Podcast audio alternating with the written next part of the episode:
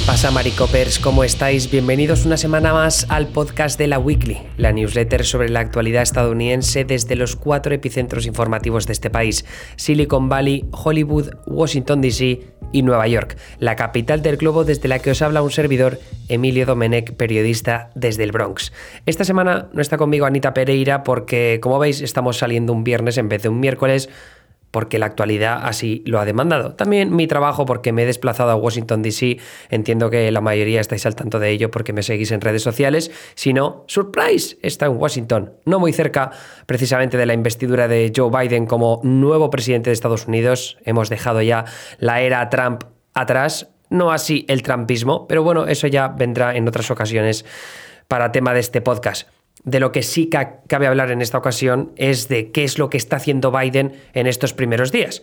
Y nos interesa porque nos deja unas cuantas pinceladas de lo que cabe esperar de los llamados 100 primeros días de la presidencia. Esto es importante por un asunto que comentamos en la newsletter, esta vez sí con la ayuda de Anita Pereira y de Víctor García de la Vega, dos de mis otros compañeros, que hablamos un poco del contexto histórico en la newsletter y el hecho de que desde FDR, Franklin Delano Roosevelt, cuando tomó medidas económicas muy ambiciosas después de la crisis del 29, cuando él ganó la presidencia, aquel primer mandato, se, se, valoró bastante, se tomó medida de las decisiones políticas que tomó en sus 100 primeros días y desde entonces esa medida, valga la redundancia, se ha tomado como base para juzgar aquello que hacen los nuevos presidentes en sus, repito, 100 primeros días. Así que, repito, eso es lo que vamos a seguir a lo largo de los próximos tres meses, un poquito más.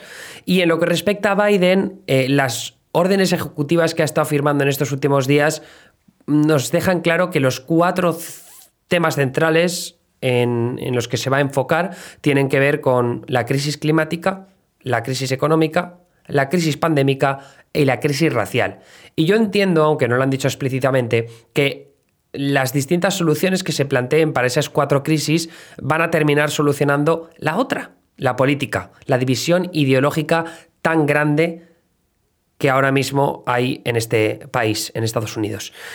¿Por qué digo esto? Pues porque al final si tú planteas soluciones a esas crisis que están dañando están fracturando social y económicamente, culturalmente también, a Estados Unidos, pues vas a conseguir ese reencuentro social entre las dos partes que hay ahora mismo en Estados Unidos y que están tan separadas a nivel ideológico, los conservadores y los progresistas. Aunque más bien es el trampismo con el progresismo de las grandes ciudades. Lo hemos hablado en muchas ocasiones, ¿no? Que al final la izquierda y la extrema derecha. Eh, no digo extrema izquierda porque en el contexto europeo es difícil catalogar a la izquierda estadounidense como extrema izquierda. Em, bueno, es verdad que hay algunas partes de la izquierda demócrata que sí que es un poco por ahí, pero bueno, en cualquier caso, lo que, en lo que respecta a los ultraconservadores y la extrema derecha, que sí que está dentro del Capitolio, ahí sí que me parece que la valoración de extrema derecha cabe mencionar. Voy a explicar esto un poco para que no me juzguéis rápidamente como un ideólogo, pero si Alexandria Ocasio Cortez, que estaría más a la izquierda en el Partido Demócrata es una persona que defiende la sanidad pública, que pide una, un plan de transición ecológica bastante ambicioso como el Green New Deal y que sí que es cierto que en materia de, de derechos civiles o de reforma policial propone propuestas, valga la redundancia también otra vez, eh, que, están marcadamente a la izquierda en lo que respecta a Europa, por ejemplo, pero también es verdad que aquí el contexto policial es completamente distinto por historia, por eh, cantidad de armas que tienen encima, que tienen tanques en cualquier pueblo random, y luego también aparte, pues el historial de mm, violencia policial y de discriminación racial que existe, es entendible que también se desmarquen más hacia la izquierda. Pero bueno, en cualquier caso, esa es la única razón, todo lo que tiene que ver con los últimos años de lo políticamente correcto, que el, discurso de la identidad política, que quizás sí, que se haya ido más hacia la extrema izquierda.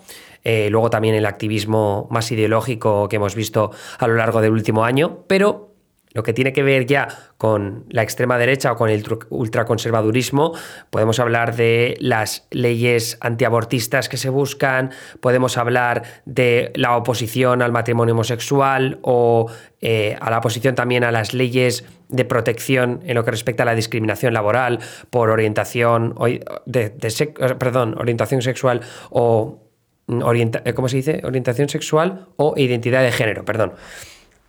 Entonces, en, muchos de esos casos, también en el libertarismo económico está muy a la derecha Estados Unidos de lo que está Europa, entonces ahí sí que me parece justo marcarlo muy, muy, muy a la derecha. Pero lo que está claro es que la ciudadanía estadounidense y lo que han dejado claro en las elecciones es que pese a que hayan votado por Trump, que era una figura que se vendía como populista a nivel económico, lo que dejan claro es que la sociedad estadounidense sigue siendo muy conservadora en comparación a lo que tenemos con Europa. Y por tanto, eso puede acabar teniendo una respuesta negativa para los demócratas en las próximas elecciones. Y esto es algo de lo que quería hablar hoy, porque los 100 primeros días de la presidencia de Biden van a ser importantísimos para el futuro político de los demócratas.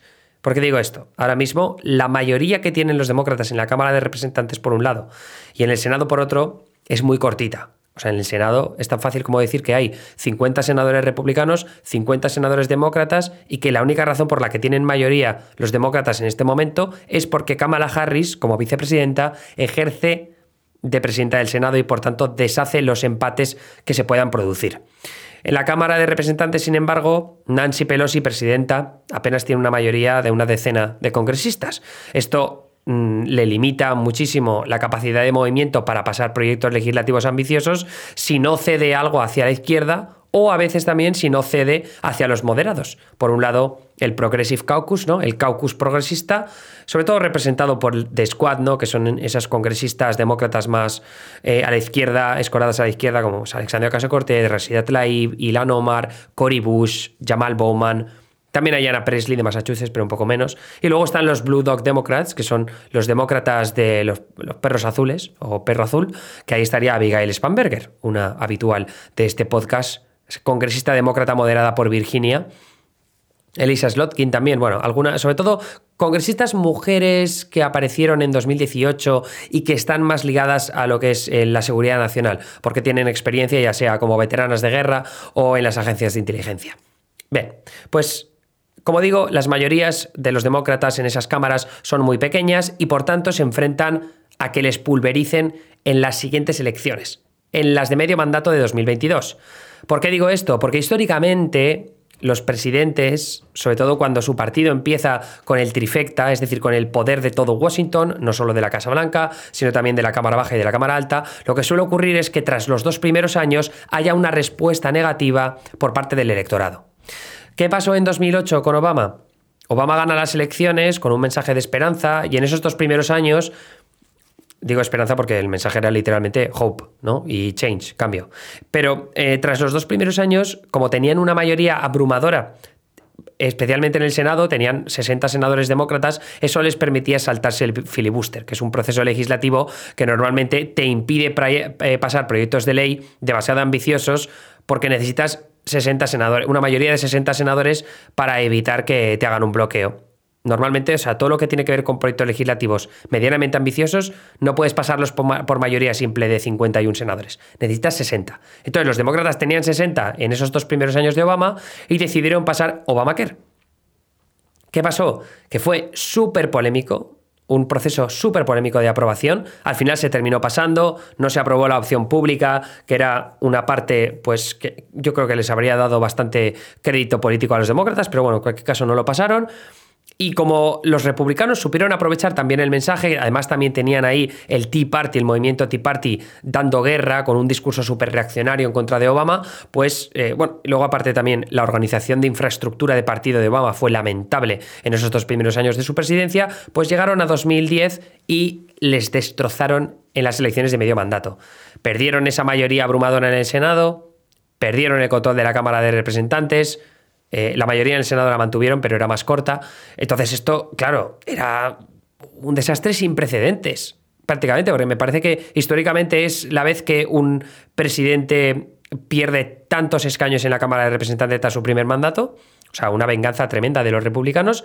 Y esto tuvo como consecuencias políticas que, que o sea, Obama siempre ha admitido que aquella fue su mayor derrota en la historia. Es verdad que le ganó las dos elecciones presidenciales. Pero bueno, perder el control de la Cámara de Representantes eh, fue bastante malo para él porque a partir de ese momento los republicanos lucharon bastante por bloquear todas aquellas eh, medidas legislativas medianamente, como digo, ambiciosas que quería sacar adelante. Y es un poco lo que le puede pasar también a Biden como pierda el control de la Cámara de Representantes o del Senado a partir de 2022. Entonces, ¿qué es lo que pasa? Que tiene que llegar a, ese año con logros que venderle a la ciudadanía. Entonces, no solo es una cuestión de los logros que puedas conseguir en esos cuatro pilares que os comentaba y que parece que son las crisis principales que va a atajar Biden, en las que se va a centrar, repito, pandémica, económica, climática y racial, que es algo que ahora comentaré porque ya está dando destellos de que sí que está cumpliendo eh, el objetivo de atajar esas cuatro crisis, pero luego también de cómo le vendes ese mensaje. Entonces, eh, esto lo explico porque no solo me parece importante que tomes buenas decisiones políticas en ese aspecto, sino que también ese tipo de decisiones sepas convertirlas después en un mensaje efectivo. Entonces, si por ejemplo ahora del pilar económico apruebas nuevos cheques de 2.000 dólares directos a la ciudadanía, eso te permite decir más adelante, oye, yo fui el que aprobó los cheques de 2.000 pavos, que es algo que ha hecho Trump. Trump lo que, lo que quiso, luchó para que su firma, la firma de Donald Trump, estuviera en los cheques para que la gente supiera que ese cheque les estaba llegando de parte de Trump, pese a que no era cierto, porque el cheque en realidad llegaba por un, aprobado primero en la Cámara de Representantes, luego en el Senado y luego lo firmó Trump en la, en el despacho Val de la Casa Blanca. Pero bueno, en cualquier caso, eso, eso es a lo que me refiero, ¿no? Que es un logro político por un lado, luego tienes que conseguir convertirlo en mensaje y que la, ciudadanía se lo trague. Así que en ese aspecto, ahora lo que hemos visto en estos últimos días es que las órdenes ejecutivas que ha firmado Biden es contrarrestar aquello que ha hecho Trump en los últimos años. Es decir, en aspecto migratorio, que también se puede meter dentro de ese pilar racial, bueno, pues cargarse el veto migratorio contra países predominantemente de mayoría musulmana. Es decir, descartar la xenofobia, frenar la construcción del muro, también parte de la xenofobia en contra de los mexicanos y de los centroamericanos. También en lo que tiene que ver con el DACA, ¿no? que es el Deferral Arrivals of no, ¿cómo era? The Federal Action of Child Arrivals, algo así, que era para los Dreamers, que son estos menores que llegaron de forma ilegal con sus padres cuando eran menores y eh, les dieron un permiso de trabajo en la administración de Obama, pues para poder estar en una situación medio legal. Siguen estando en un limbo, pero bueno, lo que ha hecho Biden es, a diferencia de Trump, no ha ido a cargarse ese programa, sino que lo va a mantener y a intentar buscar una reforma migratoria para ellos. Eh, luego también en, el aspecto racial, eh, lo que ha hecho es intentar que dentro de su administración haya una diversidad bastante notable. Básicamente con sus nominados a las diferentes secretarías se nota. Joy Austin, el secretario de Defensa eh, afroamericano.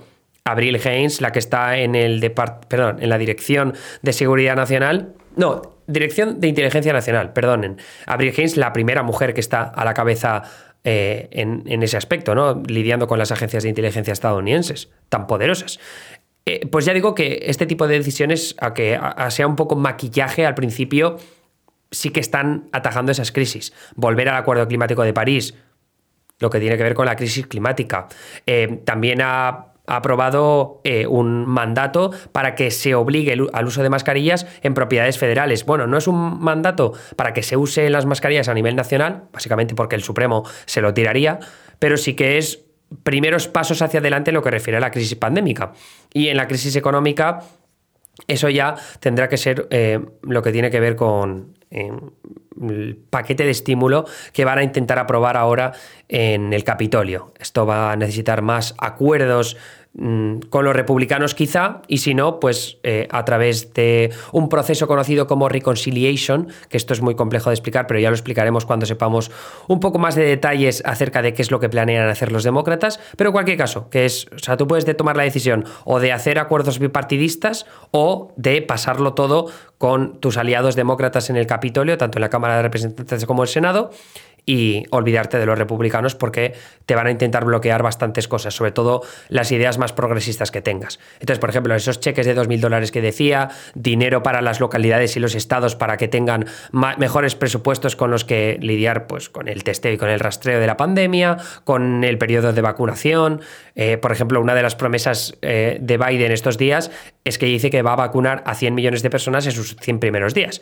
Esto es bastante factible que lo pueda hacer porque ya el, ratio de vacunación actual va en línea para lograr ese objetivo, lo cual ya le han criticado que no es demasiado ambicioso y él se ha enfadado. Esto lo vamos a ver mucho. Cuando a Biden le hacen preguntas un poco difíciles, el tío te responde, Come on, man, give me a break. Dame un respiro. Venga, tío. Lo dice siempre. Pero vaya, eso. Em, la cuestión ahora es estar atentos sobre todo a las negociaciones que pueda haber con el Capitolio. Vamos a ver también el Senado a qué nominados a las secretarías aprueban, porque ahí veremos también eh, qué tipo de bloqueo quieren hacer los republicanos y a qué nivel, dónde quieren gastar crédito político para bloquear a Biden.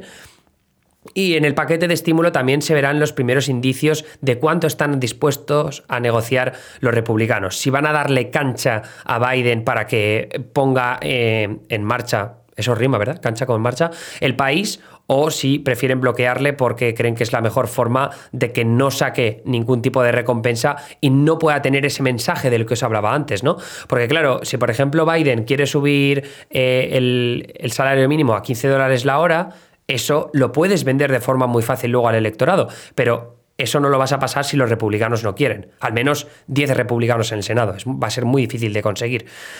Entonces, eh, esto va a ser una guerra entre decidir si quiero que los republicanos tengan, eh, o sea, tengan como el historial de haberme bloqueado estos proyectos legislativos o prefiero tener un historial de que he conseguido pasar algunas cosas populares y eso convertirlo luego en un mensaje efectivo en las elecciones de 2022.